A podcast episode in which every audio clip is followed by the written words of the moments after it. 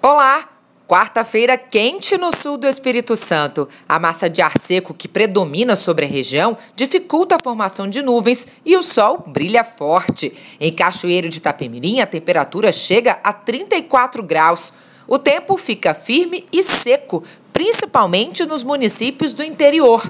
A baixa umidade do ar deixa a área em estado de atenção. Então, hidrate-se, mesmo porque o clima continua assim até o fim da semana.